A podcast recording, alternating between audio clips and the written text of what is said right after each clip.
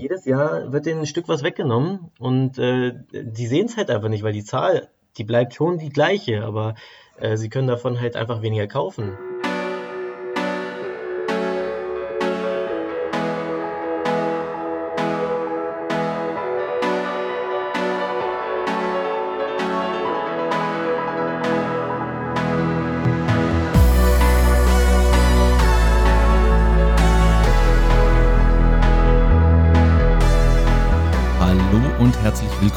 Zu Episode Nummer 47 von Der Weg. Äh, es ist eine Weile her, ist mir aufgefallen. Äh, fast einen Monat, äh, wenn, ich, wenn ich das richtig sehe. Äh, mit mir sitzt hier wie immer der Daniel. Guten Morgen, Daniel. Hallo, Feb. Und äh, wir haben hier heute den Peter da. Hi, Peter. Ja, moin.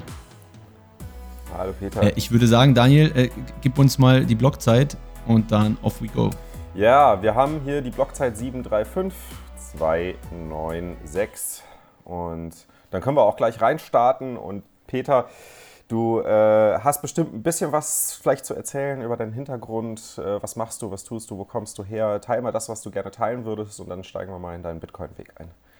Äh, ja, ich bin Anfang 30, habe noch eine Tochter. Jetzt innerhalb der nächsten Tage wahrscheinlich kommt bald das zweite Kind.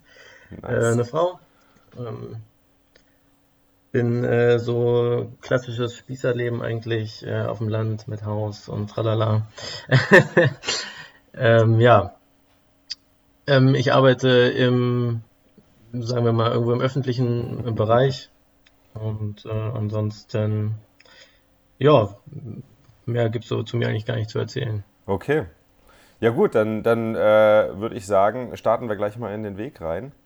Wie bist du zu Bitcoin gekommen? Was hat dein öffentliches Leben oder was hat irgendwie dein Leben mit Bitcoin zu tun und was ist dir passiert, dass du zu Bitcoin gefunden hast? Ja, ich habe äh, auch lange drüber nachgedacht und äh, ich glaube, es gibt so mehrere Wege. Ich glaube, der Hauptweg beginnt letzten Endes schon äh, bei mir in meiner Kindheit. Da gab es Bitcoin noch gar nicht. Ähm, ich ähm, ja, bin in einem ganz normalen Elternhaus aufgewachsen, aber ich hatte immer so das Gefühl, dass Geld bei uns irgendwie ähm, rar war. Also wir waren jetzt nicht arm, aber meine Eltern haben schon regelmäßig gesagt, boah, jetzt äh, ist das äh, Konto wieder leer oder dafür Geld ausgeben und dafür Geld. Also ich hatte als Kind immer so das Gefühl, ähm, irgendwie ähm, passt da irgendwas nicht. Wir haben zu wenig. Ja, es war äh, grundsätzlich gefühlt für mich, äh, als Kind war es eine gefühlte Armut. Also ich dachte als Kind tatsächlich, wir sind arm. So im Nachhinein hat sich festgestellt, äh, waren wir nicht, aber es hat sich so angefühlt. Deshalb war Geld schon immer für mich extrem wichtig. Und ähm, ich war auch eins der Kinder, die die Klamotten vom großen Bruder auftragen mussten und all solche hm. Geschichten. Und in der Schule äh, hatten die anderen Kids dann irgendwie Adidas oder was war damals hier so Dieselpulli oder so ein Gedöns und ich habe halt äh, entweder die alten Klamotten von meinem Bruder oder irgendwie äh, Flohmarktklamotten, die halt auch schon irgendwie ausgewaschen waren, getragen. Und es hat mich schon genervt. Aber, ähm, aber ja, hilft halt nichts. Das heißt, der Gruppenzwang war stark, oder wie? Ja, das, also so als Kind in der Grundschule und so hat mich das schon ziemlich mhm. genervt, muss ich sagen. Mhm. Also es hat mich jetzt nicht davon abgehalten, Freunde zu haben und so. Das, also, ja, äh, das ist nicht so das Problem gewesen, aber man ist schon, man würde gerne auch die coolen Klamotten mhm. tragen, die alle anderen mhm. tragen. Ja. War aber nicht drin, deswegen habe ich dann auch äh, mit elf angefangen zu arbeiten, mit Zeitung austragen und Medikamente im Ort verteilt und solche Geschichten. Ähm, und dann war endlich auch, habe ich gemerkt, ne, wenn man arbeitet, kriegt man mehr Kohle und ja, dann konnte ich mir halt auch selber, weil von meinen Eltern kam es nicht so, äh, haben sie einfach nicht eingesehen, was ich im Nachhinein auch sehr gut fand. Aber dann konnte ich mir halt selber die coolen Klamotten kaufen von meinem selbst erarbeiteten Geld.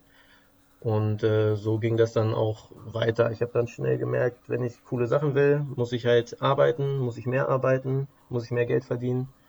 Und so hat sich das durchgezogen, bis ich 18, 19 war, bis zum Abi. Habe dann immer mehr Jobs angenommen, habe auch während der Schule ähm, die ganze Zeit gearbeitet, habe teilweise äh, war mehr Arbeiten, als dass ich mich aufs Abi konzentriert habe. So. habe dann oh, Schule geschwänzt, damit ich noch ein bisschen Kohle verdienen Ach, konnte. Aber das war dann, also es ging dann halt, ne, dann wollte ich halt auch ein Auto haben und ein Motorrad und Führerschein und irgendwo muss die Kohle ja herkommen. Muss man arbeiten gehen, ne? Und hat auch alles soweit gepasst. Kannst du, kannst du ganz kurz vielleicht darauf eingehen, wieso du sagst, ähm, dass du das damals als in Anführungsstrichen Armut wahrgenommen hast und dass du das heute aber anders einordnen würdest? Kommt das? Ähm, ja, weil ich jetzt weiß, dass meine Eltern nicht wirklich arm waren, die hatten nur immer, äh, die hatten Angst. Also sie hatten einfach Angst davor, dass es nicht reicht. Mhm. Und im Nachhinein, ja, kann ich die Angst schon irgendwo jetzt nachvollziehen. Ne? Die haben mhm. selber gemerkt, sie arbeiten und das, das reicht nicht und irgendwie ähm, überall fließt das Geld äh, einem aus den Taschen und dann mit, mit drei Kindern und äh, das hat dem wahrscheinlich irgendwo Panik gemacht. Und wenn man als Kind solche Gespräche mitkriegt, ne, dann am Mittagstisch oder so zwischen den Eltern, man kann das ja gar nicht einordnen. Dann mhm. hört man nur, äh, dieses Geld ist weg und als Kind heißt das für einen, oh, wir, wir, sind arm. Ja. War krass. Äh, Im Nachhinein weiß ich, wir waren nicht arm, wir waren ganz normale, also eine ganz normale mittelständische Familie. Äh, meine Eltern hatten einfach Bedenken, dass es nicht reichen könnte. So. Haben Sie denn zurückgelegt? Ja, also aber für mich als Kind war es trotzdem scheiße. Haben Sie denn gespart oder haben Sie was zurückgelegt auch? Weißt ja, also in Sparen sind meine Eltern äh, Champions. Also jetzt nicht, dass da ein Vermögen angespart wurde, aber ich sag mal im äh, Geld zurückhalten und sparsam leben äh, haben die auch extrem, also das äh, bin ich denen irgendwo dankbar, das haben die mir auf jeden Fall mitgegeben. Sparsam war ich auch schon immer. Es hat sich eben so ein bisschen angehört, als wenn ich die Kohle nur rausgehauen habe für Autos und, Stimmt allerdings. Und, und Klamotten und so. Äh, aber nein, so war es tatsächlich nicht. Also ich habe, ähm, also ich, ich, konnte schon immer sehr gut sparen und äh, habe das, ja, musste ich halt auch so mitkriegen von meinen Eltern. Ähm, mhm. Ja, sie waren schon sehr sparsam, aber da in, bei, ich weiß nicht, drei Kindern und so eine klassische Rollenverteilung, Papa geht arbeiten, Mama ist zu Hause, da bleiben jetzt ja trotzdem nicht die äh, Vermögenswerte mhm. über. Aber, aber wenn Sie ja. gespart haben, also falls dir das nicht zu privat ist, diese Info zu teilen. Girokonto. Girokonto, ja. Mhm. Okay. ja. Ich weiß noch, dass mein Vater mir mal irgendwann erzählt hat, dass er Staatsanleihen für 10% hatte. Äh, ich weiß aber auch, dass er mir erzählt hat, dass er ähm, 16% Zinsen aufs äh, Darlehen fürs Haus bezahlt hat. Also ja. Ähm, ja, ansonsten ähm, alles, was gespart wird, ist einfach auf dem Konto. Das ähm, führt auch regelmäßig seit ungefähr zehn Jahren zu Streitgesprächen zwischen uns, weil ich versuche, denen das irgendwie auszureden, aber mhm. ja, das ist nicht so ganz einfach. Ah, bin ich noch nicht durchgedrungen. Das heißt, Sie sparen heute auch noch auf dem Konto. Also Sie haben auch keine ETFs oder irgendwelche anderen Nein, Sparprodukte. Die haben gar nichts. Okay. Das heißt, Sie haben auch noch nicht, nicht ja. gesehen, dass, dass Ihnen das Ersparte durch die Inflation durch die äh, Hände ja, tropft, rinnt. Ich glaube, sie, sie verstehen das nach wie vor nicht. Also ich habe schon seit, wie gesagt, das nicht erst jetzt seit heute, wo die Inflation wirklich anfängt, sondern ich beschäftige mich auch schon seit, weiß nicht, ja, seit ich arbeiten gehe, gefühlt auch äh, mit, dem, mit dem Thema Geld und Wirtschaft und Investieren. Das gehört ja mhm. irgendwie alles zusammen und man kommt ja von einem aufs andere. Und ich versuche jetzt seit, äh, seit mindestens zehn Jahren meinen Eltern zu sagen, dass, dass sie jedes Jahr einfach ärmer werden. Tatsächlich, das, was sie früher am Angst, wo sie Angst vor hatten, so, sie hatten recht, ne? Sie werden mhm. einfach, jedes Jahr wird denen ein Stück was weggenommen und äh, die sehen es halt einfach nicht, weil die Zahl, die bleibt schon die gleiche, aber äh, sie können davon halt einfach weniger kaufen. Jetzt wird es extrem gerade, oder für unsere Verhältnisse jedenfalls mhm. extrem. Aber das war vor zehn Jahren schon das Gleiche. Da konnten sie sich auch jedes Jahr weniger kaufen, aber sie haben es mir nicht geglaubt. Ja. Und ähm, jetzt habe ich so ein bisschen, spielt mir in die Karten, dass ich dann wirklich so diese ähm, Mainstream-Nachrichten einfach screenshotten kann und denen per WhatsApp schicken kann und sagen, hier, jetzt guck mal, jetzt steht hier mal äh, 7%, glaubt es mir jetzt vielleicht? Ähm, ja, aber es hätte halt schon vor zehn Jahren anders laufen können, wenn sie. Mhm. Aber ja, ich glaube, das ist, wenn man auch sich nicht damit beschäftigt und einfach immer dieselbe Zahl sieht, dann ist dieses Thema Inflation ähm, schwer zu begreifen, habe ich das Gefühl, für. Ja, oder sogar gar nicht präsent. Ne? Es ist nicht mal wirklich präsent dann sogar.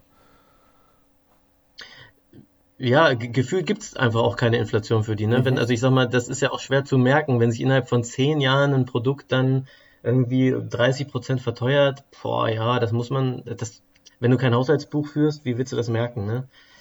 Ähm, ja, selbst wenn es verdoppelt innerhalb von, ja, von drei Jahren, selbst wenn es auch von fünf Jahren verdoppelt, das ist halt, das bekommst du ja so unterschwellig, nur, es wird, wird ja so unterschwellig quasi passiert, dass, dass, dass, dass du es gar nicht wirklich mitbekommst. Und auf einmal stehst du dann da und dein Gehalt reicht nicht mehr aus. Ja. natürlich ja, sind, auch, sind auch Marktphänomene schwierig dann äh, zu interpretieren und zu trennen für die Leute. Ja. Also die wenigsten Leute nehmen steigende Häuserpreise jetzt bereits als inflationäre Eigenschaft wahr, sondern denken einfach, ah ja, gut, das wird halt teurer, ja, weil möchte halt jetzt gerade jeder ein Haus Die haben. Nachfrage steigt. Nee, steigende Häuserpreise sind, äh, das, das ist einfach so. Häuserpreise steigen einfach immer, das ist ein Gesetz für alle. Genau, genau, genau. Ja. Und ähm, jeder, der sich ein Haus gekauft hat, äh, fühlt sich super schlau. Also, weil er, ja, weil er so clever ist und in dieses tolle Asset ähm, ähm, ja, äh, wie heißt es hier? Na, sag schon. Investiert oder gespart hat? nee. Ja, na, wie heißt das denn hier, dieses äh, Gold? Ähm, Steingold. Ich komme jetzt nicht auf den Namen. Ja, genau. Betongold. Betongold, Betongold. Betongold, genau, Betongold. Das, ah, ja. genau. Entschuldigung, das, da habe ich nicht drauf gekommen. Genau. Ja, Dass sie in Betongold investiert haben und das läuft ja schon seit Generationen und das ist schon immer so gewesen. Und was ja auch nur ja. die halbe Wahrheit ist, ne? wenn man sich inflationsbereinigte Statistiken und so selbst von Städten wie München oder so anschaut, es steigt halt auch nicht immer. Ne? Es ist ein Markt wie jeder andere. Du kannst halt nur nicht auf finanzen.net gehen und dir den Immobilienwert von deinem Haus jeden Tag angucken. Du siehst die Schwankungen halt einfach nicht. Ne? Äh, guter Punkt. Mhm. Ja, wenn du ein Asset natürlich 20 Jahre hältst, dann ja, steigt ja fast alles. So, das ist jetzt, dann bist du kein geiler Investor, wenn du nach 20 Jahren irgendwie was gehalten hast, was dann mehr kostet als vorher. Das ist halt Inflation. Und, und, wo ja auch noch gar nicht, also das muss man sich ja auch mal überlegen, oder? Wenn gerade so diese, diesen 20-Jahres-Horizont, den du gerade angesprochen hast, welchen technologischen Fortschritt wir da gemacht haben, ja, der eigentlich bedeuten müsste, man müsste viel günstiger Häuser bauen können und trotzdem ist es viel teurer. Also nicht ja, nur, weil Grundstücke teurer geworden sind, ne, sondern auch ein Haus bauen ist viel teurer, was eigentlich überhaupt gar keinen Sinn ergibt, wenn man, wenn man sich ansieht, irgendwie, wie, wie leicht und einfach und schnell wir heute Häuser bauen können. Mhm. Du hast es vor irgendwie, keine Ahnung, 40 Jahren. Weißt du, Fab? Aber ich verstehe auch nicht, warum die Leute da nicht äh, weiterdenken, weil, also wenn ich mir überlege, ich habe meinen Opa gefragt, was hat der früher für, für sein Haus bezahlt? Und das waren irgendwie 30.000 D-Mark. Ja, meine Eltern auch. Und dann sage ich ja, okay, dein Haus steht hier in der Pampa am Arsch der Welt, ist aber ein, ein Fachwerkhaus so.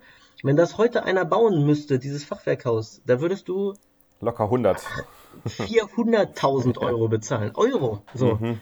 Es ist aber das gleiche Haus. So, und dann muss man sich doch die Frage stellen, hä? Was ist denn hier passiert? Also, mhm. das, das ist doch nicht, aber, aber das fragt dann keiner. Dann sagen alle nur, haha, ja, damals war es noch günstiger und damit ist die Diskussion beendet. Es fragt keiner, warum sich die Preise so entwickelt hat. Ja, und äh, stimmt. es wird ja auch oft über einen Kamm geschert, dann, ja, aber Löhne sind ja auch gestiegen, etc. pp. Aber das, das Multiple, oder, von Jahreslohn zu Hauspreis hat sich halt schon extrem verändert. Ja. Ich muss, ich muss sagen, ich hatte. Äh, und, und selbst wenn die Löhne im, im selben Multiple gestiegen wären, warum muss das denn überhaupt sein? Warum, also es fragt ja auch keiner, mhm warum müssen denn Löhne immer steigen? Warum müssen Preise steigen? Warum kann ich einfach, also das habe ich mich als Kind schon gefragt, wieso bleibt nicht einfach alles beim selben Preis? Warum nicht? Das mhm. ist doch, wo ist der Sinn? So, und wenn man dann auch so, also ja, und so mehr man sich dann damit beschäftigt und in die Wirtschaft guckt und so, dann kommen irgendwie so, so Theorien, dass das System so aufgebaut ist, dass alle ähm, ihre Gewinne steigern müssen, weil sie sonst ihre Kredite nicht zurückzahlen können und dann pleite gehen und deswegen äh, müssen dann die, ähm, also das ist ja eine Spirale, ne? Die einen müssen ihre Gewinne steigern, dann werden die Produkte teurer, dann hast du mehr Gewinne, dann kannst du deine ähm, Arbeitnehmer besser bezahlen und Co. Dann denkst du erstmal so für einen kurzen Moment, ja, okay, ist halt so das System, klingt irgendwie schlüssig, man muss halt mehr machen, sonst bricht es zusammen. Mhm. Aber dass es irgendwie auch ein anderes System geben könnte, also ja, da denkt man, also ich persönlich äh, nach der ersten zumindest plausiblen Antwort, das ist ja nun mal eine plausible Antwort, ob das toll ist, ist eine andere Frage, aber es ist plausibel, ähm, dann ja, hört man erstmal auf nachzufragen. Ne? Also das ganze Thema Inflation begleitet mich schon Ewigkeiten und ich habe dann immer so nach und nach mal wieder eine neue Antwort gekriegt, wo ich sage, ja, okay, verstehe ich, aber es hat mich nie befriedigt. Ne? So, also, weil ich es immer noch Schwachsinn fand. Ja, ich, ich finde, ja. ich find, das Thema Inflation ist, ist ja auch schwer zu begreifen für viele Menschen. Auch wenn ich mit meiner Oma rede, die sagt halt, ja, es ist halt, alles wird immer teurer, immer teurer. Ja, aber warum das so ist, wie du schon beschrieben hast, ist, ist super schwer zu begreifen für die Leute. Auf der anderen Seite muss ich aber auch sagen, ich habe jetzt ein paar interessante Gespräche gehabt mit Leuten, die sich Immobilien gekauft haben.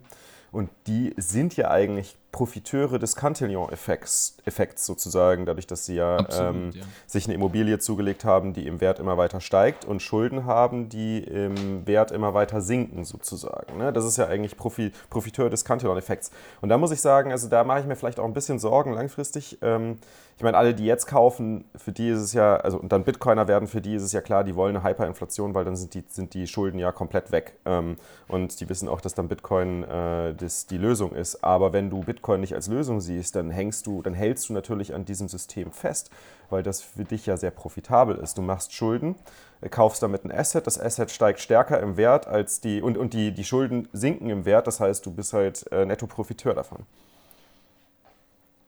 Ja klar, also das, es gibt äh, zigtausende Leute, die massiv profitieren aktuell und auch einflussreiche Leute und die auch wahrscheinlich wissen, wie das funktioniert. Was heißt wahrscheinlich, das sind ja alles schlaue Menschen, so die wissen auf jeden Fall, wie das funktioniert.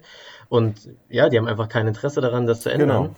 Äh, ich muss ja, also ja, ich bin, ich bin selber ein massiver Profiteur von der ganzen Geschichte. Ne? Ich habe äh, auch relativ früh ähm, also als ich von zu Hause ausgezogen bin, da hat mich so mein, mein Geiz gepackt und ich habe gesagt, ich habe keinen Bock, irgendwem fremdes äh, Geld zu bezahlen. so, und dann äh, habe ich mir eine Wohnung gekauft damals, als ich ausgezogen bin.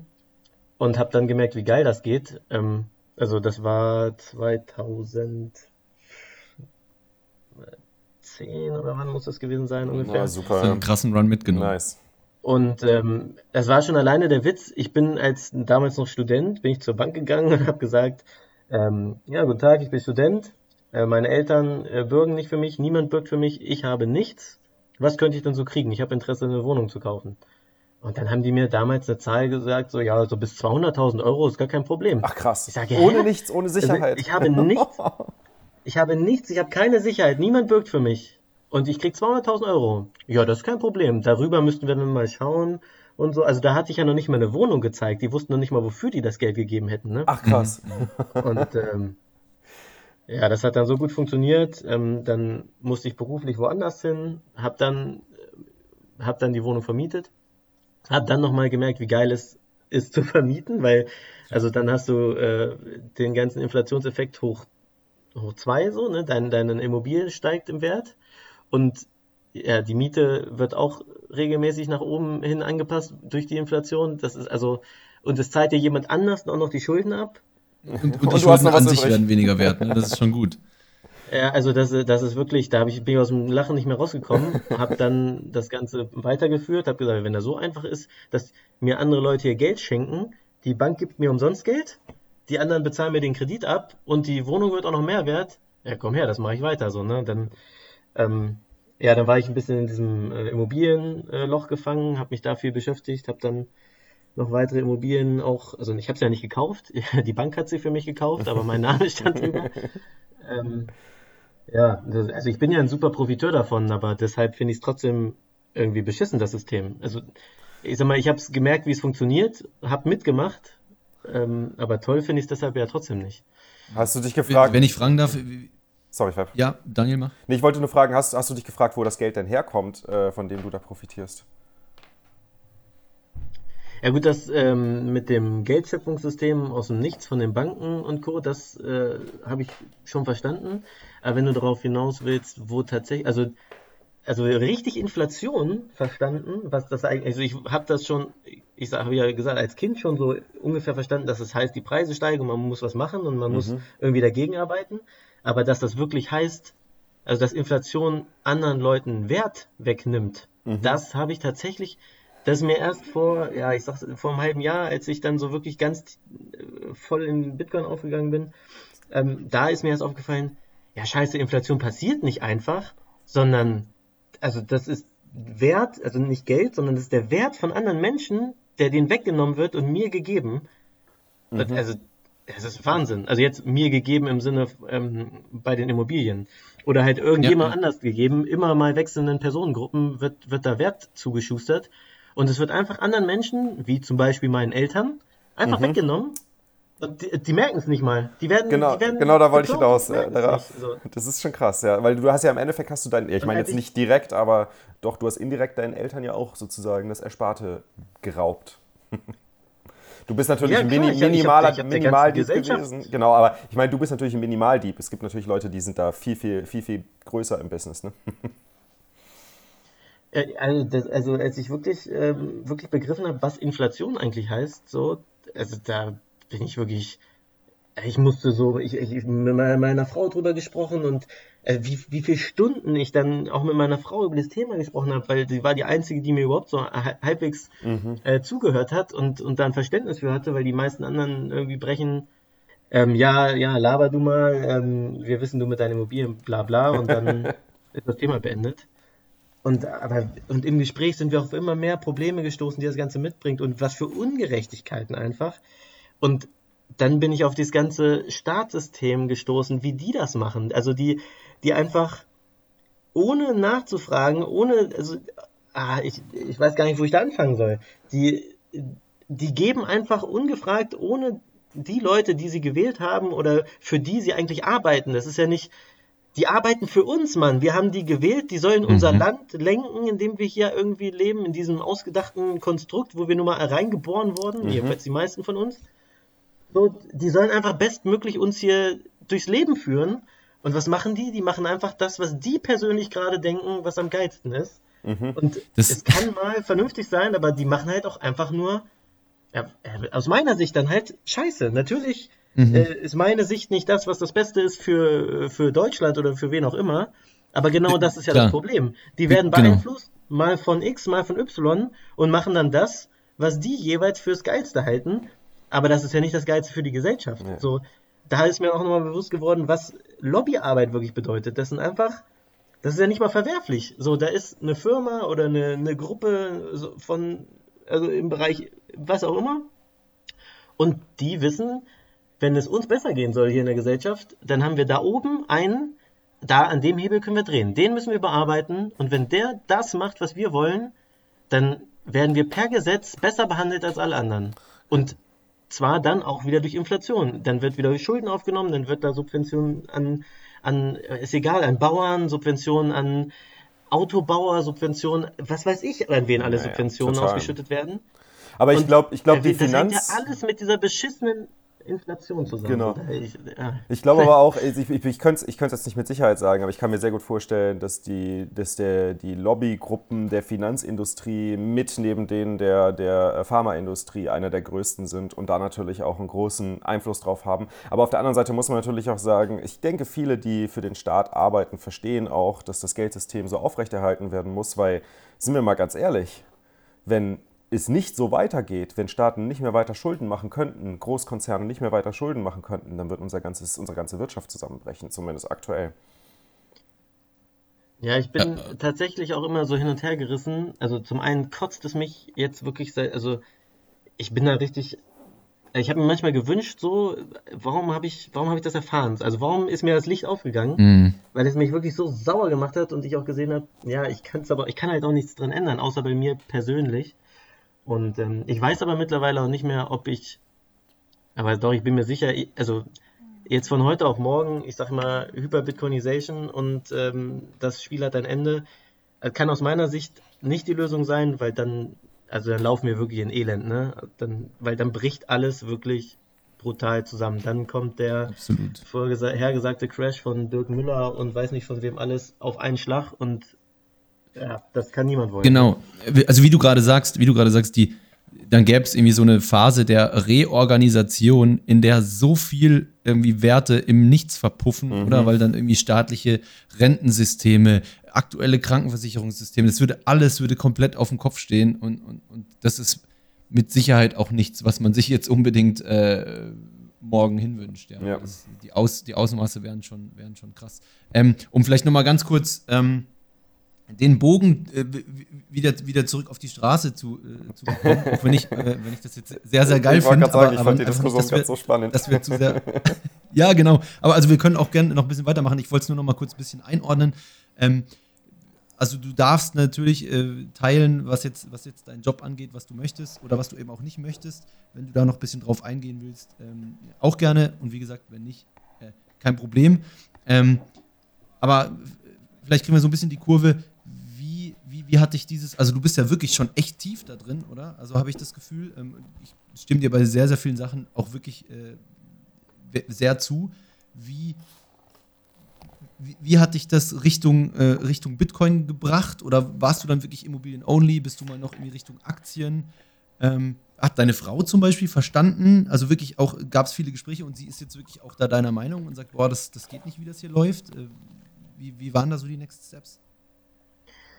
Ähm, ja, also ja, ich glaube, ich muss noch mal ein bisschen, ich bin ein bisschen ausgeschwiffen. Ähm, ich würde einfach mhm. noch mal ganz kurz das weiter aufgreifen von ja. als Kind gearbeitet, tralala, dann irgendwann ist das Ganze von ich muss mehr arbeiten, um mehr Geld zu verdienen, um coolere Sachen zu haben, ist an einem Punkt umgeschwungen, wo mein, ähm, mein Opa ist ähm, ja, im Alter dann irgendwann krank geworden und wie das so ist, irgendwann im Alter ist eine, ist eine Grippe dann mehr oder weniger das Ende. Ne? Ich mhm. habe dann gesehen, wie dann die letzten fünf Jahre deines Lebens nach einer Grippe, dann im Altenheim und all solche Geschichten. Ähm, ah, okay. Der hat jetzt kein schlechtes Leben, aber definitiv nicht mehr toll.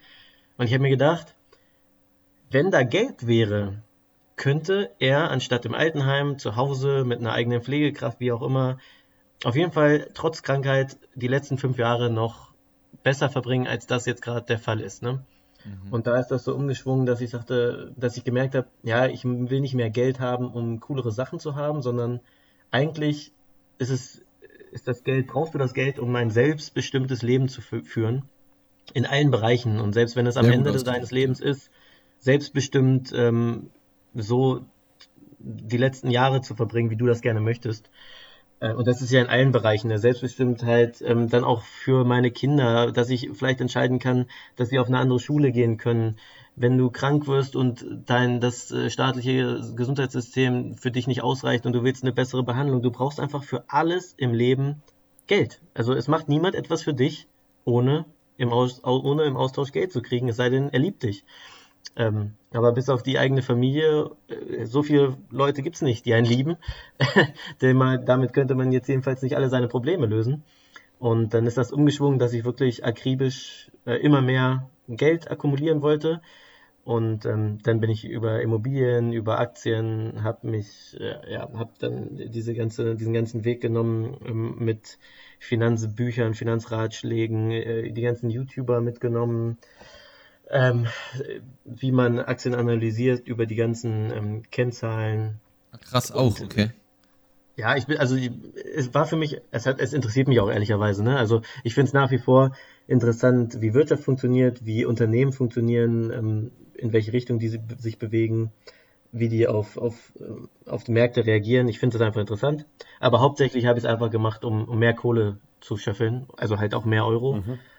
Und ich bin irgendwann bei irgendeinem YouTuber war, ich weiß schon gar nicht mehr, wie der heißt. Das ist so ein deutscher Whisky-Typ. Wie heißt denn der? Whisky-Typ. Äh, ähm, ach, das, ja, das ah, so ein älterer, so ein ja. älterer Herr, der so einen Whisky-Shop hat. Genau, so ein älterer Typ auf YouTube, der hat einen Whisky-Shop, ja. ist damit, ähm, hat, also ist ja auch egal, auf jeden Fall, der war irgendwo zu Gast mhm. und hat dann berichtet, dass er jetzt seine Gold, äh, seine Goldanteile in Bitcoin umgeschichtet hat.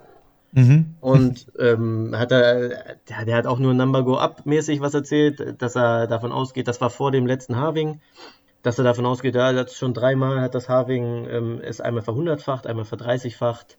Und seine Erklärung war so, warum soll es nicht nochmal passieren? Ähm, und wenn es sich nur verzehnfacht, ist trotzdem ein guter Schnitt. So. Ja, und ja. irgendwie dachte ich, ja, hat er recht. Kann ich ja mal mit einem kleinen Ding einfach so reingehen. Ähm, und habe dann tatsächlich, äh, ich habe da eine Überstundenauszahlung gehabt. Das war Kohle, die, mit der habe ich eh nicht gerechnet. Und habe dann einfach einen kleinen Teil äh, Bitcoin gekauft und hat mich aber nicht weiter interessiert. Das war wirklich nur so, ja, entweder mal 10 oder 0, war mir egal. Und habe mich dann auch erstmal nicht mehr weiter mit beschäftigt. Und irgendwann dachte ich mir aber, ach komm, du hast dir äh, immer gesagt, ne, wenn du Geld wo reinsteckst, erstmal in, in nichts, wo du keine Ahnung von hast. Und wenn da Geld ist, dann musst du dich auch mit beschäftigen. Okay. Und dann ja bin ich äh, einfach stumpf auf YouTube gegangen, habe Bitcoin eingegeben und geguckt, was da so kommt. Ja, und dann ähm, kam auch hier euer spezieller Freund aus Österreich, natürlich ganz oben. Oh, okay. Ja, klar, logisch. Aber also, An dem kommt man noch ja, nicht vorbei. ganz ehrlich, der, nee, kommst du auch nicht? Ich finde, der kann es tatsächlich auch also viele Sachen gut erklären, auch mhm. Inflation und mhm. sowas kann der auch gut erklären. Das, das muss man ihm ja, auch, das, das sage ich öfters, äh, ganz kurz nur vielleicht, das muss man ihm auch einfach wirklich lassen. Und das ist meiner Meinung nach ja auch Teil die, das, Wo er einen Mehrwert stiftet. abgezockten, genialen Auftritts, ne? Weil, weil, weil, weil er holt dich da gut ab, er erklärt Bitcoin gut und dann denkst du, ja krass, okay, da bin ich irgendwie gut aufgehoben und dann äh, lässt er mal in Nebensätzen halt kurz mal fallen, äh, wo er denn eigentlich Genau. investiert und, und äh, das nehmen die Leute dann natürlich als, oh, jetzt habe ich rausgehört, den Geheimtipp und Feuer. Ja, genau. Also ich muss sagen, da habe ich auch ein, zwei Sachen ähm, so als Einsteiger von dem gelernt. Das muss man ihm zugutehalten. Äh, Mir ist dann nur irgendwann auch aufgefallen, jetzt so wie stumpf er einfach bei seinen YouTube-Videos im Hintergrund immer sein Logo im Regal stehen hat. Das fand ich schon geil.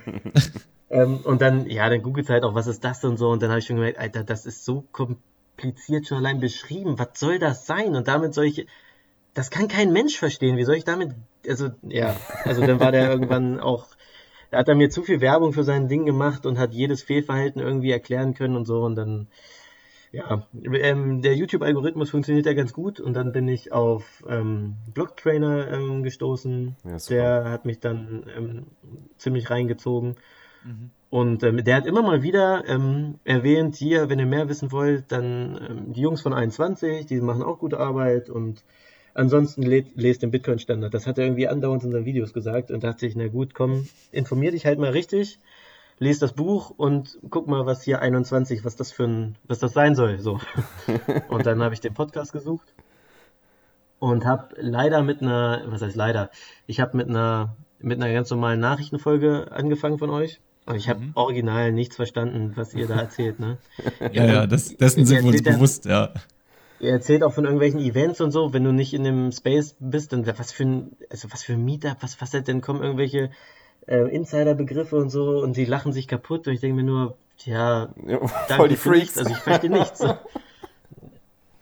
Und ja, genau, und dann meinte aber irgendjemand auch, habe ich in dem Interview meine ich, kam irgendwie noch, ja, ich glaube, uns versteht hier keiner und hat einer eigentlich mal einen Tipp, wie man uns hier hören sollte und dann meinte einer, ja, ich glaube, die richtige Reihenfolge wäre der Weg, dann Interviews und dann Nachrichten. Und dann habe ich gesagt, na gut, probiere ich das mal.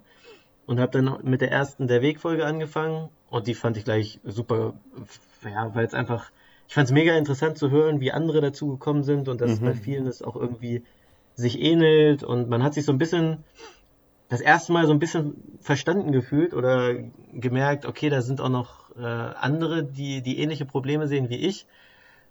Und dann habe ich der Weg durchgehört, dann habe ich die Interviews durchgehört und dann habe ich alle News durchgehört. Also ich habe original jede Was? 21 durchgehört. oh, krass. Dann wurde irgendwann bei 21 hier Mises Karma ähm, nochmal ange, äh, angesprochen. Dann habe ich Mises Karma durchgehört. Ah, Er nice. hat mich dann voll hier in, den, in die österreichische Schule und äh, ähm, äh, ähm, äh, Libertär, äh, Libertarismus und so reingeholt und ja, ich bin irgendwann, ich war kurz vor, vor Jobkündigung, als ich das alles, weil es hat, ich, hab mich, ich bin, habe mich so reingesteigert in das ganze Thema. Ja. Dann, und dann, also Bitcoin-Standard, um das kurz zu machen, Bitcoin-Standard, das Buch hat mich dann komplett, ich habe beim Lesen immer wieder aufgehört und habe so zu meiner Frau gesagt, Alter, das ist es, das ist das, was ich die ganze Zeit dachte. So. Und dann, äh, ja, Geil. also der hat mich komplett reingeholt und dann, ja, ich auch, ja, Podcast. nice. Und dann habe ich, ähm, Peter, Peter, ich warte über, ganz kurz. Hoffe, Ganz, ganz kurz, würdest, würdest du sagen, dass, dass der Bitcoin-Standard dazu geführt hat, dass du von einem Fiat-Mindset hin zu einem Bitcoin-Mindset gewechselt hast? ich bin danach, hab, äh, ich habe alles äh, umgeswitcht, so, ne, danach nach Ja. dem Buch. Ich hab, Also dein Denominator ich- ich auf Bitcoin am sozusagen Anfang, äh, umgestellt. Ja, also du, musst du ja. Es geht ja nicht anders. Also der andere, das andere ist ja Unsinn. Es, es ist ja gar nicht messbar der, der Rest. Also ich kann ja nicht, ne, ich kann ja nicht nicht messen, wenn die jeden Tag, äh, ja, wie auch hier Roman immer sagt, wenn die jeden Tag das Maßband verändern, wie soll ich damit irgendwas messen? Das ist Unsinn. Mhm, genau. Und also ja, also Bitcoin Standard. Ich finde das Wort, also der das der Titel ist nicht gut gewählt, weil es, äh, ich glaube, es schreckt viele ab. Ähm, Ist zu Also, lesen. Mhm. die- die denken, das, das ist hier so, so, so Kryptokram und will ich gar nicht lesen, aber es geht ja letzten Endes 90% über Geldgeschichte Mhm. und dir wird Ja, erklärt, ja. Was, was Geld eigentlich ist. Ja, ich, ich, ich gebe dir recht, dass der, der Titel ist vielleicht nicht, äh, nicht gut gewählt, das stimmt. Was ich immer lustig finde, ist, eben, wenn, Leute es irgendwie in der Rezension kritisieren, weil ja in der Buchbeschreibung steht ja, um was es geht, oder? Und da steht ja, ja auch, dass ein Großteil sich um Geldgeschichte dreht. Aber du hast schon recht, der Titel lädt natürlich jetzt nicht dazu ein, zu denken, dass irgendwie 60 Prozent sich mit äh, Geldhistorie und Geldsystem beschäftigen. Habt ihr, das ist schon so. Ich höre da gerade raus, habt ihr negativ Kommentare dafür, dass zu wenig Bitcoin drin vorkommt? Jein, also es gibt halt Leute, irgendwie so, so Ausnahmen bei Amazon Reviews, die sagen, äh, habe das Buch gekauft, ähm, geht nur am Ende um Bitcoin ein Stern. Oder hey, dann hättest du halt irgendwie vier Sätze der Beschreibung gelesen, dann wüsstest du halt grob, was es ist, oder? Ja, aber nur den Titel gelesen. Aber dann hat er auch nicht verstanden. Mhm. Aber der hat das, wenn er es wirklich gelesen hat, dann hat er es nicht verstanden anscheinend, weil auch wenn 90% um Geldgeschichte geht, das ist doch, worum es um Bit bei Bitcoin Stimmt. geht. So. Ich sehe das auch so. Das ist das, wieso du Bitcoin überhaupt erst verstehen kannst. Ne? Weil erst dann macht es Klick, wo du sagst, okay, krass, das ist ja die Lösung für all diese Probleme. Weil wenn diese ganzen Probleme, die er aufzählt und oder, oder wie das gelaufen ist in den letzten, weiß ich, wie viel tausend Jahren, wenn das anders gelaufen wäre und wir hätten, wären vielleicht nie vom Goldstandard weg oder weiß der Geier, ja, dann brauchen wir keine Bücher über Bitcoin schreiben, weil dann hätten wir es wahrscheinlich nie gebraucht. Also, Weiß ich jetzt nicht, aber also das, das geht doch 100%. Eigentlich ist es, es, er redet 100% in dem Buch über Bitcoin, beziehungsweise beschreibt Probleme, die alle mit Bitcoin zusammenhängen. Absolut, ja. Ja, ähm, sorry, dann, ähm, um das zu Ende zu bringen, so, dann kam Bitcoin-Standard und dann habe ich gesagt, gut, komm, jetzt muss ich, wenn das Buch mich so weitergebracht hat, dann jetzt äh, alles, was es so gibt und dann bin ich über, über deinen Verlag äh, gegangen, was, was, so, was gibt's für deutschsprachige Bücher und habe einfach alle gelesen. okay. Das ist ja sehr krass. Okay. Hab einfach mal alle gelesen. Ja. Ja, also, Weiß, aber ja. ich kann's, äh, ich kann's, also mir ist das Gleiche mit dem englischen Space passiert, oder ich kann es absolut verstehen, weil dann hast du schon so ein Buch, was dich irgendwie so äh, irgendwie aufschreckt, oder? Und dann, und dann legst du halt. Dann willst du mehr wissen, ja. Genau ja. ja. also ganz, äh, also ich glaube, die beiden besten Bücher finde ich tatsächlich Bitcoin Standard herausragend und dann, um Bitcoin an sich so grundlegend zu verstehen, fand ich äh, Bitcoin entdecken ähm, mega. Das ist super mhm. verständlich geschrieben. Also, ihr habt ja gerade schon beim Einrichten gemerkt, ich bin absolut kein Techie so, aber also der erklärt so um als Non-Techie, ja, mhm, okay. So, so die die ungefähren Grundlagen auf technischer Basis so und um, also es hat zumindest für mich ausgereicht, um zu verstehen, ah, so funktioniert das und ähm, allein schon mit, mit dem, mit, mit dem, mit dem Hashen und so, mhm. das, ja, wenn du damit nichts zu tun hast, musst du es auch mal verstehen, was, wie das funktioniert. Ja, und also die beiden Bücher, die haben mich auf jeden Fall ähm, ganz, ganz weit nach vorne gebracht und ja gut, der Rest, alle, jedes Buch ist letzten Endes, äh, ist letzten Endes gut, aber die beiden, muss ich schon sagen, sind herausragend. Ja, cool. cool. Das, das freut mich sehr zu hören.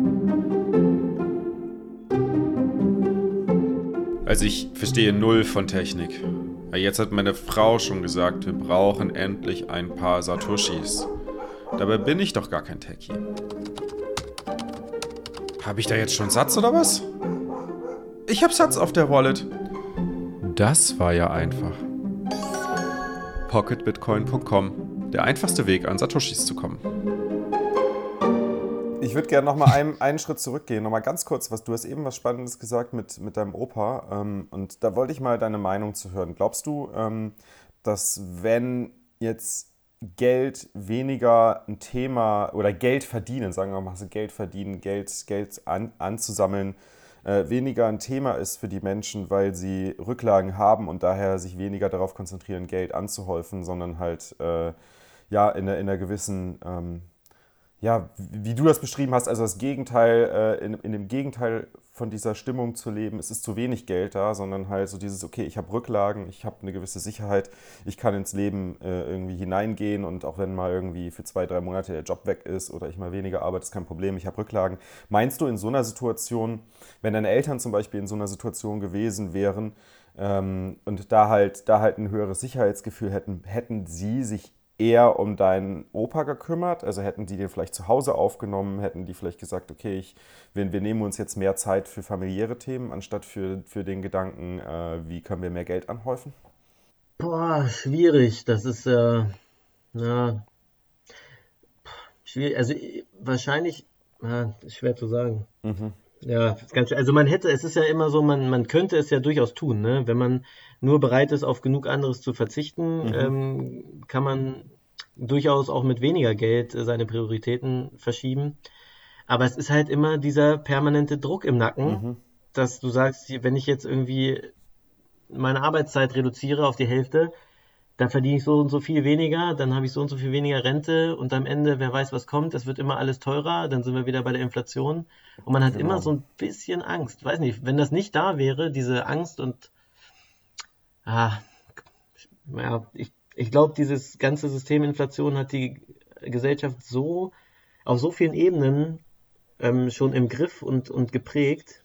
Ich kann es mir ehrlicherweise gar nicht richtig vorstellen, wie eine Gesellschaft aussehen würde, mhm. wo das nicht der Fall wäre. Ich kann, es ist ganz schwierig für mich, ehrlich.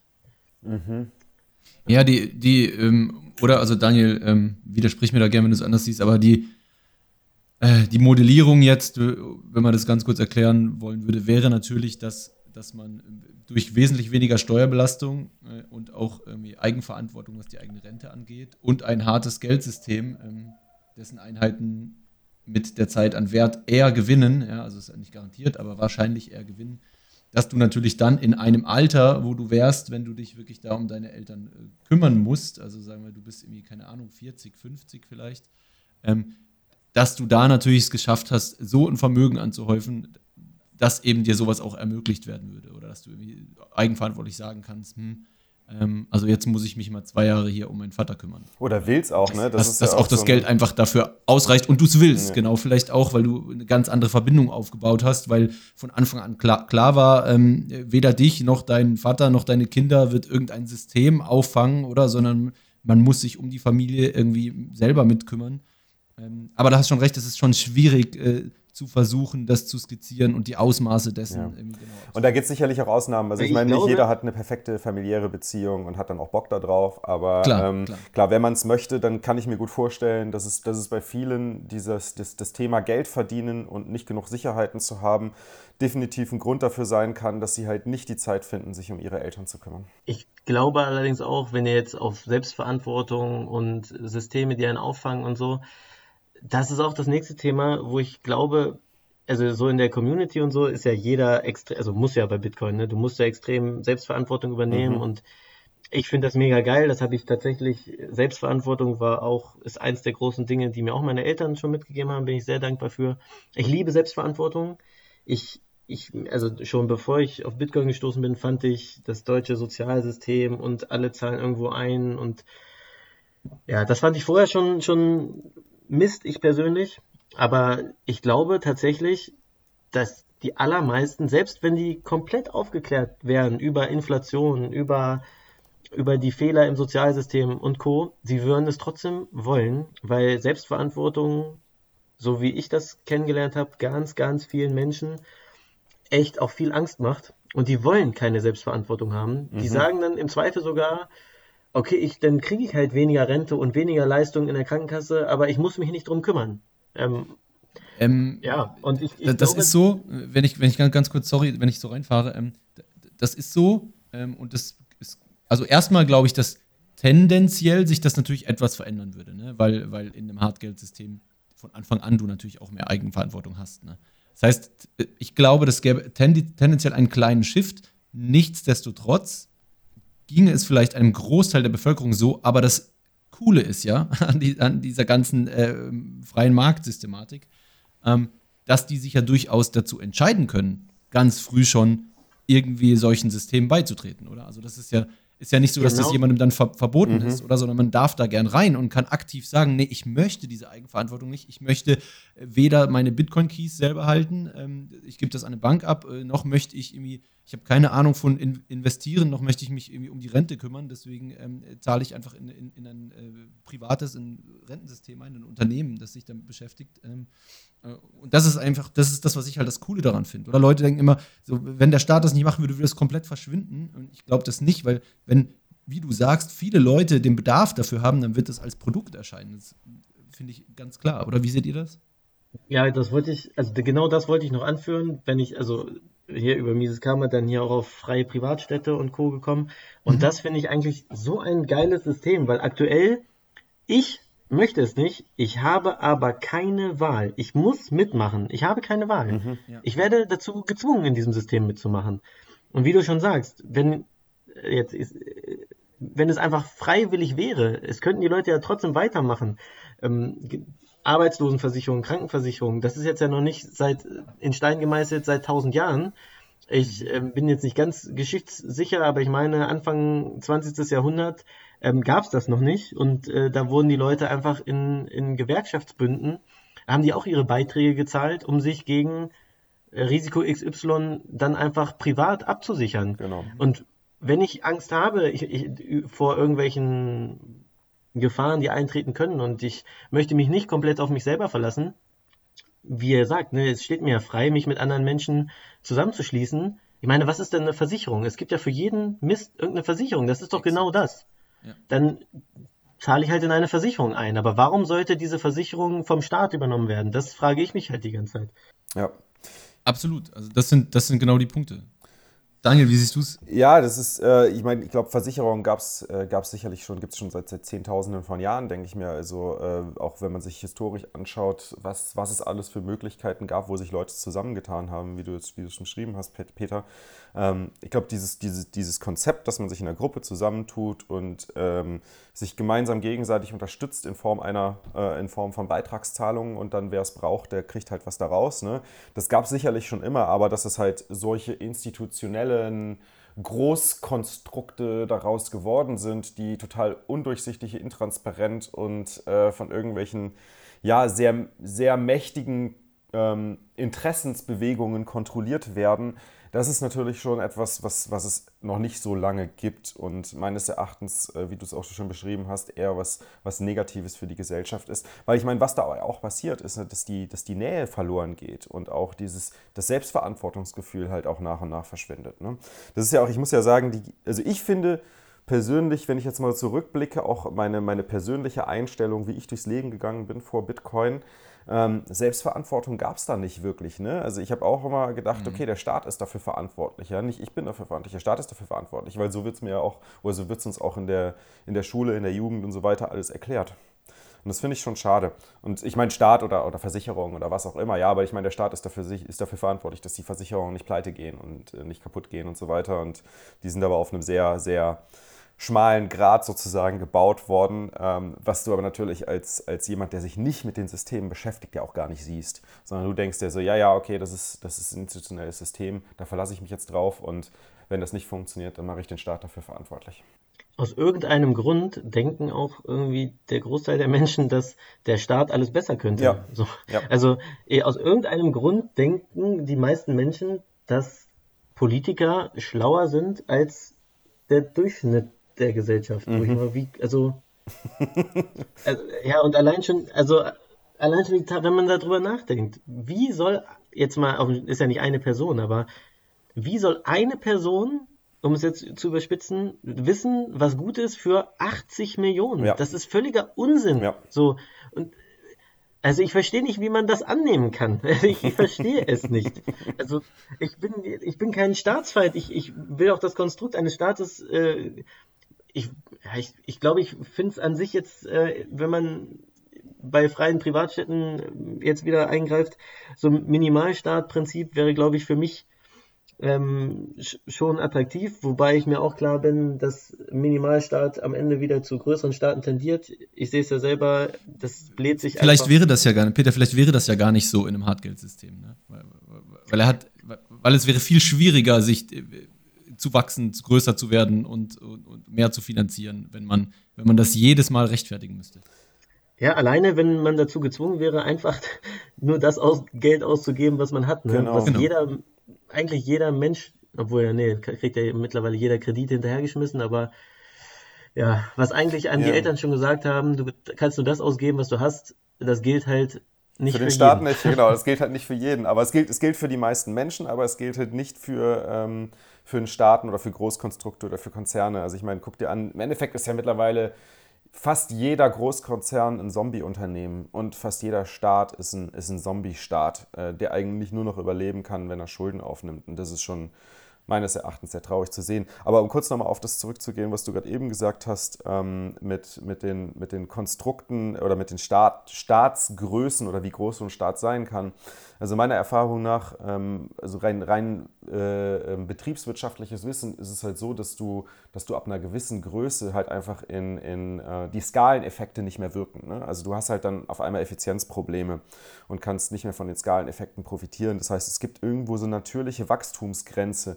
Und diese natürliche Wachstumsgrenze, die wird halt momentan dadurch, dass äh, Unternehmen und Staaten ähm, ineffiz die Ineffizienten durch Schulden machen sozusagen ausgleichen können, wird diese, diese natürliche Wachstumsgrenze überschritten, meines Erachtens. Ja, du siehst es ja auch bei Unternehmen. Warum ziehen kleine Startups ähm, an, an großen Unternehmen vorbei? Weil sie agiler sind, weil sie bessere Entscheidungen treffen können und die großen genau. Schiffe, ähm, ja, die haben ja teilweise selber schon äh, Staatsstrukturen in ihren Unternehmen aufgebaut, wenn du so willst. Das ist ja, mhm.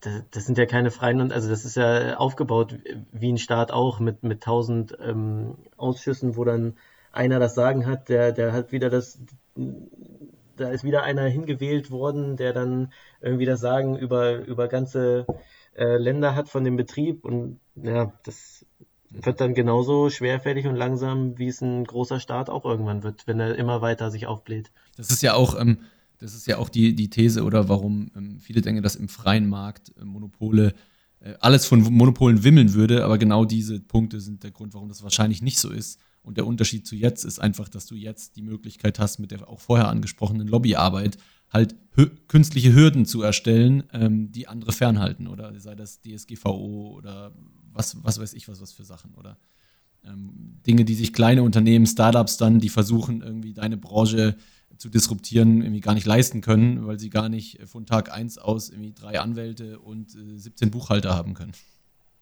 Ja, also Monopole mit Lobbyismus ist äh, Geil. einfacher, als wenn das nicht möglich ja. wäre. Und äh, äh, ja. der Lobbyismus ist halt nur möglich, weil die Politik einfach subventionieren kann. Und das würde nicht funktionieren, wenn sie nicht einfach immer weiter Schulden aufnehmen können. Ich glaube, es ist aber auch ein Transparenzproblem, also, weil sind wir mal ganz ehrlich, also ich meine, es wird versucht, möglichst transparent zu kommunizieren, aber es ist natürlich auch eine Frage, kannst du es überhaupt noch wahrnehmen und kannst du überhaupt noch verfolgen, was dort alles für Entscheidungen getroffen werden für jetzt auf Deutschland-Ebene für, für 80 Millionen, aber wenn wir jetzt auf EU-Ebene schauen, irgendwie für 200, was sind wir, 240 Millionen, ey, da, ich habe keine Ahnung, was in der EU gemacht wird, auf der EU-Ebene gemacht wird. Selbst wenn es einigermaßen transparent ist, da überhaupt durchzublicken und es zu verstehen und das verfolgen zu können, ey, das ist ja, das ist ja Wahnsinn, da gehst du ja kaputt, da kannst du eigentlich, da reicht nicht mal ein Vollzeitjob für aus.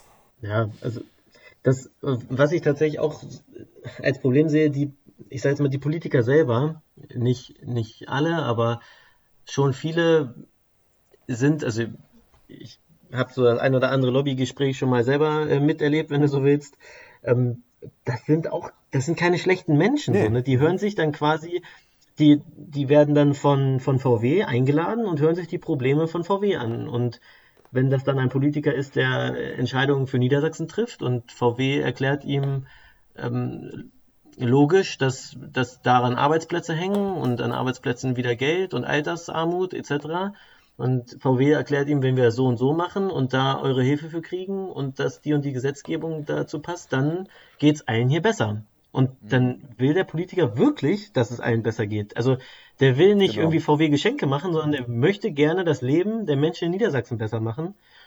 Aber so funktioniert es halt nicht. Also das sind keine böswilligen Menschen, also die meisten nicht. Die, die versuchen wirklich ja, ja. Das, Best, das Beste zu machen, aber ja, das, die machen dann sie halt verstehen halt auch nicht, wie das ist. Dann kommt den genau. Und sie verstehen auch nicht, welche man, Systeme äh, äh, da funktionieren, also wie die Systeme funktionieren und zusammenhängen und welche Mechanismen da wirken, wenn man das eine macht, welche Auswirkungen das auf vielleicht andere Aspekte äh, genau. in dem Bundesland hat. Ja, und, und wie sagt man, gesagt, der, der wie Weg. Wie sollen die das verstehen? Also, wie soll man alles im Überblick Eben. haben? Wie soll, wie soll. Unmöglich. Das geht doch gar nicht. Mhm. Ähm, was, was wollte ich jetzt sagen? Ja, genau. Äh, wie, wie sagt man äh, auf, auf, auf, Deutsch, der Weg äh, zur Hölle ist mit guten Absichten gepflastert, ne? Ähm, ja, das, das stimmt leider. Mhm. Die haben gute Absichten. Absolut, ja. Soweit ich das äh, beurteilen kann, sind das keine schlechten Menschen. Sie treffen einfach schlechte Entscheidungen. Ja. Äh, lasst uns mal, wir sind schon fast bei einer Stunde, lasst uns mal noch einen Schritt weitergehen. Äh, und zwar, du hast ja vorher selber gesagt, wir hatten es vorher ganz kurz vom, vom Übergang vielleicht in ein perspektivisch besseres Geldsystem, in ein Hartgeldsystem und, und wie der irgendwie aussehen könnte. Wie siehst denn du da die Entwicklung ähm, von, von Bitcoin oder von mir aus auch irgendwie Gold, was auch immer? Wir nehmen natürlich an Bitcoin, aber wie siehst denn du da diesen Übergang in den nächsten fünf bis zehn Jahren ähm, von so einem vom jetzigen Fiat-Geldsystem auf so ein Hardgeldsystem, siehst du überhaupt die, die Möglichkeit einer, eines weichen, eines soften Übergangs oder, oder denkst du, das ist unmöglich und es, es wird irgendwie ein paar üble Jahre geben? Hast du da Szenarios vor Augen? Ah, ich glaube, richtig weich wird es nicht werden. Ich, ähm, also es, es, springen ja immer mehr auch, ähm, also es merken immer mehr Leute, wie kaputt das System ist und stellen um. Jetzt ja mittlerweile auch äh, schon Staaten. Inwiefern das so richtig toll gemacht ist von den Staaten, ist auch wieder die nächste Frage, aber es wird ähm, teilweise umgestellt. Große Unternehmen erkennen den Wert von, von Bitcoin. Ich habe schon das Gefühl, dass auch immer mehr Privatpersonen, ja, vielleicht, also ich glaube, bis viele Privatpersonen den Wert von Bitcoin erkennen, ist noch ein weiter Weg, aber sie erkennen das Problem im, im Fiat. Mhm. Mm, aber die Akteure, die das Fiat-System umbrechen könnten, also die Politik, die wird das nicht machen. Die werden das bis an die Spitze treiben. Es wird, es wird so lange gemacht werden, bis es nicht mehr geht. Und also bis es wirklich einfach aus sich zusammenbricht, bis, bis die letzte Rettungsaktion nicht mehr funktioniert und wir dann von mir aus auch nachher Inflationsraten wie in Venezuela kriegen. Die werden es bis zum Ende durchziehen, weil es aus deren Sicht keinen keinen Ausweg gibt. Und auch nicht aus böswilliger Sicht, sondern auch, weil die sagen, wenn wir das jetzt hier ändern, dann endet das in, in Armut, in Gewalt und ähm, ja, in Schaden für alle. Deswegen ziehen wir es so lange durch, bis es nicht mehr geht und hoffen, dass irgendwo, irgendwann ein Engel erscheint und uns alle rettet. Das wird aber nicht passieren. Ja doch, Bitcoin. Und dann kann man nur hoffen, dass... Satoshi ist erschienen. Ja. ja. Ähm, Sorry. Dann kann man nur hoffen, dass bis dahin äh, viele Menschen, vor allen Dingen ähm, viele Privatpersonen, äh, an Beispielen, ähm, die vorher den Weg gegangen sind, so wie ähm, an großen Unternehmen wie MicroStrategy oder ähm, auch an den Beispielen von Staaten, da hoffe ich einfach, dass sie jetzt, ähm, dass sie einen guten Verlauf nehmen, also dass das Experiment gut geht, weil das wäre wichtig für alle anderen, die das Ganze beobachten, um zu sehen, okay, so geht es also auch, dass dass sie mhm. zumindest dann ihre, ihren Ausweg sehen und selber wählen können. Aber an sich glaube ich, das große Fiat-System, das, das wird, das wird einfach immer schlimmer. Also man hat es jetzt ja schon mehrfach gesehen, angefangen mit 2008, wo du schon sagst, ja, Leute, wir müssen es jetzt halt durchstehen. So, es ist jetzt scheiße, aber hilft nichts. Wenn wir da jetzt die Kohle reinpumpen, ändert das nichts, sondern es macht alles noch schlimmer. Dann kommt das nächste 2000 13, meine ich, Euro-Krise mhm. mit Griechenland. Mhm. Man macht es, also es gab tausend Punkte, an denen man hätte es, das Ganze beenden können oder beziehungsweise äh, dann die Probleme, die Auswirkungen hm, stattfinden lassen könnte, aber man macht es nicht. Man ja, weil es halt schmerzhaft wäre. Ne? Also ich meine, du musst halt dann auch wirklich eine, eine, Rezession durchstehen und auch harte Zeiten durchstehen jedes Mal. Also hättest du durchstehen müssen dann. Das ist brutal, ja, aber ich sag mal, lieber ich stehe die Rezession durch, als dass ich es, weil die andere Variante ist, ja, ich will das nicht. Okay, meine Kinder müssen das durchstehen. Das ist doch asozial. ja, Nur weil ich auch. es nicht will, müssen es meine Kinder. Das ist. Mhm. Also irgendwer muss durch. Das mhm. ist ja mhm. wie so ein. Du kannst in einem Heroinkranken, wenn der, wenn der da runterkommen will, ja, dann musst du halt irgendwann aufhören, Heroin zu nehmen. Du kannst ihn noch nicht, ja, es geht dir dann schlecht. Aber wenn du weiter Heroin nimmst, dann stirbst du. So. Mhm. Das ist schon krass. Also ich, ich, ich, bin mir auch sicher, dass die Zentralbanker das auch wissen und äh, genau halt auch aus diesen Gründen halt überlegen, okay, wie kommen wir auf dieser Zwickmühle raus? Und wahrscheinlich wissen sie auch, dass sie gar nicht aus dieser Zwickmühle wieder rauskommen. Und irgendwann, irgendwann wird, wird auch jeder verstehen, okay, wir müssen halt einen Systemswitch machen und der Systemswitch, der funktioniert halt nicht mehr so, wie er früher gewesen ist. Aber ich habe, bevor es soweit ist, da wird, wird noch viel versucht werden, äh, das Fiat-System am Laufen zu halten oder eventuell sogar zu restarten, vielleicht sogar noch mit, mit einem, mit einem Bitcoin, äh, mit einem ähm, goldgedeckten, mit einer goldgedeckten Währung oder sowas. Bin mal gespannt, was da noch kommen wird. Aber ich denke vor allem das Thema, ähm, das Thema Schulden, also Schulden, Schulden entwerten wird uns in den nächsten fünf bis zehn Jahren richtig hart treffen. Also entweder durch einen Schuldenschnitt, wobei das sehr unwahrscheinlich ist, aber ziemlich sicher dann halt durch eine Hyperinflation. Weil wie willst du sonst aus dem ganzen Schuldenspirale jemals wieder rauskommen? Es geht gar nicht anders. Ja, es gibt ja, also es gibt ja auch schon tausendmal gesagt, es gibt nur irgendwie äh, drei Wege, wie du das ganze Problem lösen kannst. Entweder ähm, machst du einen Schuldenschnitt, du machst ähm, Inflation oder du musst die Leute sonderbesteuern.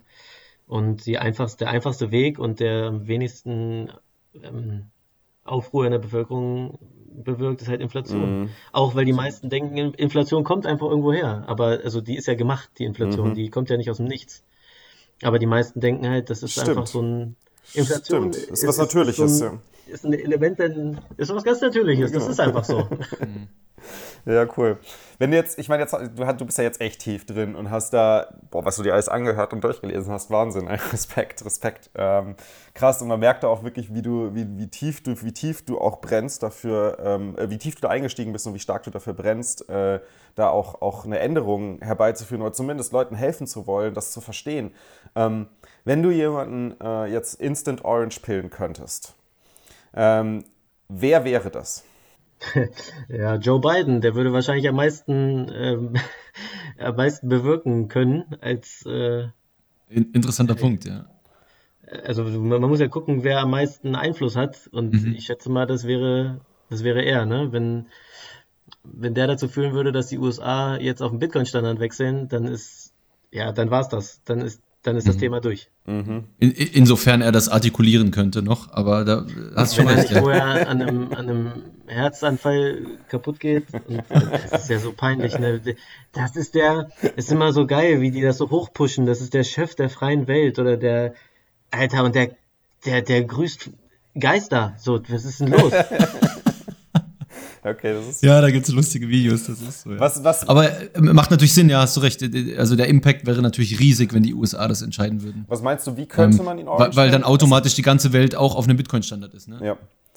ja, wenn die, wenn die das, wenn die das einmal durchhaben, dann war's das. Das ist auch das, was mir so ein bisschen äh, Hoffnung gibt, dass er doch in den USA das Ganze zumindest etwas positiver gesehen wird, als jetzt hier im im alten, verkalkten Europa. Hier, hier, also in den USA verstehen es, glaube ich, schon mal mehr als hier bei uns. So, das, ja, das, das stimmt mich so ein bisschen positiv. Ja, das glaube ich auch. Was, was meinst du, wie könnte man ihn orange pillen? Was müsste man machen? Oh, ja, wie gesagt, das ist sein Geist gibt das nicht mehr her, das, aber okay. ja, das, das, ist aber das, ich würde auch einfach sagen, das muss auch über Lobbyismus laufen, ne? Also ich meine, der macht ja mhm. auch, der trifft ja keine eigenen, macht das, was ihm seine 20 Berater erzählen und ja, die müssen sich einmal eine halbe Stunde mit Michael Saylor zusammensetzen und danach war's das. das der Typ ist ja auch genial. Gut. Ähm, hast, hast du noch irgendein größeres Thema, irgendwas, was du noch loswerden wolltest? Sonst, sonst würden wir zur letzten Frage äh, übergehen. Äh, nee, ich habe mir nur noch eine Sache, weil ich, ähm, mhm. Ähm, ich höre hier immer von Markus, äh, der erwähnt ja ähm, gerne Steuern sind Raub. und ich ja. habe das eine Zeit lang auch einfach immer im Freundeskreis mal so einfach fallen lassen, dann kommst du schnell ins Gespräch. also, das hat mir Spaß gemacht. Aber ich habe tatsächlich nochmal nachgeguckt und äh, Steuern sind kein Raub, sondern, also Steuern sind einfach Erpressung, ne, laut äh, Strafgesetzbuch. Raub ist ein bisschen was anderes, also weil du wirst ja nicht wirklich, es kommt ja keiner und reißt es dir aus den Händen. Ah, du, du meinst jetzt, du meinst jetzt rein, rein vom, vom Strafgesetzbuch vom, her, genau, vom äh, deutschen Recht her. Strafgesetzbuch her. Aber vom deutschen Recht her sind Steuern durchaus Erpressung, drohen mit Gewalt oder empfindlichen Übel. Also. Ach krass, stimmt, ja. stimmt. Ein guter Punkt. Jetzt, jetzt, ändert sich für Markus alles. Er muss ja seine Tagline. ja, aber Steuern naja, sind Naturrecht ist es schon Raub, ja. Ja, als Naturrecht Steuern, ist es natürlich auch Raub. Ja. Und es hört sich geiler an und du bist sofort im Gespräch. Es macht Spaß, das zu sagen. Ja, das stimmt. Vor allem bist du halt dann schnell in einem Gespräch, was so hitzig werden kann und Spaß macht. Ja. Ja, da werden Geil. die Leute, cool. die, die Leute werden richtig aggressiv, wenn du das sagst, wo du sagst, hä, ich verteidige doch dich gerade, dir wird was weggenommen und du verteidigst den, der es dir wegnimmt. Das ist Wahnsinn. Das ist ja echt, das ist ja hier Stockholm-Syndrom. ja. Stimmt. Nice. Äh, ja, dann würde ich sagen, ähm, Peter, lass, lass uns doch noch wissen, ähm, was ist Bitcoin für dich? Was bedeutet das für dich in deiner, in deiner Reise da, die schon in ganz anderen Rabbit Holes angefangen hat und dann äh, aber auch im Bitcoin Rabbit Hole noch nicht geendet ist, aber aktuell sich befindet? Ja, ich, äh, ich habe lange drüber nachgedacht und ich muss sagen, ich habe auch die ganze Zeit nach so einem, äh, es kommen immer so coole Sprüche bei Was ist Bitcoin für dich? Ich habe mir auch, äh, da bin ich dann am Ende auf äh, Bitcoin ist die Arche im Sturm der Fiat-Währungen äh, gestoßen. Ähm, weißt du, die Fiat-Währungen ah. heben mit der mhm. Inflation, mhm. gehen alles unter und äh, wenn du dich retten willst, musst du halt in Bitcoin gehen, in die Arche. Aber einfacher gesprochen, äh, ich nice. einfacher gesprochen muss ich einfach sagen, also Bitcoin ist einfach gutes Geld. So, das ist nicht mehr und nicht weniger, aber das reicht. Es ist einfach gutes Geld. Und gutes Geld ist, eins der wichtigsten Dinge, die du brauchst auf der Welt, für alles. Mhm. Sehr cool. Good point, ja. Zumindest die, die Möglichkeit, im guten Geld handeln zu können. Ne? Also, ja, genau. Ja, dass du eben nicht gezwungen wirst, immer schlechtes Geld zu benutzen. Ich glaube, der, der Part Denominator ist wahrscheinlich auch noch ein, ein wichtiger Punkt dabei. Also einen guten Denominator, einen stabilen, in, in, in ähm, maßstabsstabilen Denominator zu haben, hilft der Welt, wird der Welt, glaube ich, enorm weiterhelfen. Fair und, und vor allem auch die Ressourcen fair zu verteilen in die Richtung, wo sie gebraucht werden. Ja, das, also ich, ich will jetzt hier nicht das Ganze noch verlängern, aber ähm, auch dieses Thema Geld an sich, was Geld überhaupt ist, das, die Frage stellt sich ja auch niemand. Das ist einfach der Gegenwert von einer Leistung, die du erbracht hast. Ne? Du, du mhm. bist irgendwo hingegangen, hast eine Leistung erbracht und dafür bekommst du etwas. Und, also, und das wiederum kannst du, also dafür gibt dir die Gesellschaft wieder was zurück. Und wenn daran manipuliert wird, dann wirst du deiner eigenen Leistung beraubt. Es können keine vernünftigen, also in der Informationsfluss auf der ganzen Welt ist kaputt. Du kannst mhm. Waren, Dienstleistungen nicht mehr bepreisen. Der Austausch zwischen Menschen findet nicht mehr statt. Ich habe es hier bei, ähm, ah, wie heißt der, Knut Swanholm, und der hat auch so eine, mhm. so eine mhm. geile ähm, Beschreibung, was das eigentlich alles im Leben Handel ist. So und, mhm. und dafür brauchst du nun mal Geld und Geld, was funktioniert, was nicht beeinflusst ist. Und wenn das beeinflusst ist, funktioniert der Handel nicht mehr. Alles außerhalb von, von Liebe und selbst bei Liebe kannst du noch sagen, ist es auch irgendwo ein Handel. Ich, ich gebe dir Liebe, damit ich von dir Liebe bekomme. Du kannst ja alles so runterbrechen. Aber außerhalb dessen brauchst du Geld, um, um Handel zu betreiben. Es geht nicht anders. Wenn, wenn mir ein fremder Mensch etwas von mir möchte, dann brauche ich etwas von ihm. Und das nennt man in unserer Zivilisation nun mal Geld. Ob das Zigaretten sind, ob das Gold ist, ob das Scheine sind oder ob das äh, Bitcoin ist. Es, das ist alles eine Form von Geld und es gibt gutes Geld und schlechtes Geld. Und umso besser das Geld, desto besser mhm. funktioniert das Zusammenleben aller Menschen auf dieser Welt. Sehr, sehr schönes Schlusswort. Also ich glaube, da brauchen wir auch nichts mehr zu ergänzen, oder Verweis? Da sprichst nee, du uns nee. äh, absolut aus der Seele. Ähm, ja, vielen, vielen Dank für das Gespräch, Peter. War mega spannend äh, und äh, sehr, sehr interessant, Definitiv. vor allem, wie tief du in den, in den Kaninchenbau eingetaucht bist und äh, auch innerhalb kürzester Zeit ist er wirklich faszinierend. Wenn ihr jetzt sagt, so hey, ich hätte, mich hätte noch eine, eine andere Frage interessiert oder ich hätte Peter noch was anderes gefragt, schreibt den Fab und ruhig mir ruhig. Wir, wir sind immer eager, äh, wir sind immer offen, unsere Frageliste zu ergänzen und freuen uns da auf Input. Und genau, ansonsten freuen wir uns natürlich über eure Bewertungen und gebt uns ein bisschen einen Boost, wenn ihr das auch heute geil fandet. In dem Sinne würde ich einfach sagen, äh, ein schönes Wochenende euch. Bis zum nächsten Mal.